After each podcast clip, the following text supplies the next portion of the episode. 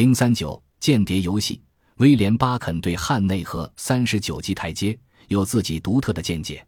他觉得这很可能是第一部有关内奸的小说。巴肯必须在一般的环境中形象地反映邪恶，但他对人性和人性战胜绝境的能力有着坚定的信念。不过，威廉·巴肯相信他父亲童年时代所受的宗教熏陶，使他觉得有必要时刻保持警惕。时刻意识到邪恶随时会抬头，巴肯觉得自己塑造的间谍在玩一场气势恢宏的游戏，以善克恶，给权力狂和国际罪犯一个漂亮的勾拳。尽管这是老一套，但他的主人公像无拘无束的中学生，仍然十分放肆地玩着游戏。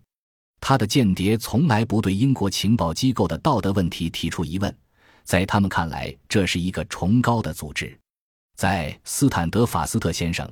一书中，当布伦基罗斯对汉内说以下这段话时，已强调了这一点。我对英国的情报机构怀有敬畏的心情。无论如何，苍蝇是不会钉在上面的。它有一张精致的大网，遗憾的是，上面有一个破洞。我们的任务就是补织这个洞。巴肯对邪恶的看法反映在一九三七年出版的《评论奥古斯都皇帝》的书中。他将处于上升时期的意大利人墨索里尼同古代罗马独裁者相比，文明的外壳经磨损多次而变薄，已听得见下面原始之火的低语声。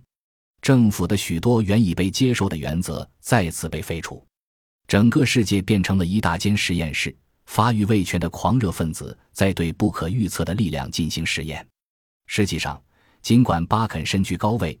但他的情报工作受到了官僚主义的束缚，也受到互相扯皮的干扰和与决策者缺乏沟通的影响。难怪他有时候会羡慕理查德·汉内的自由自在。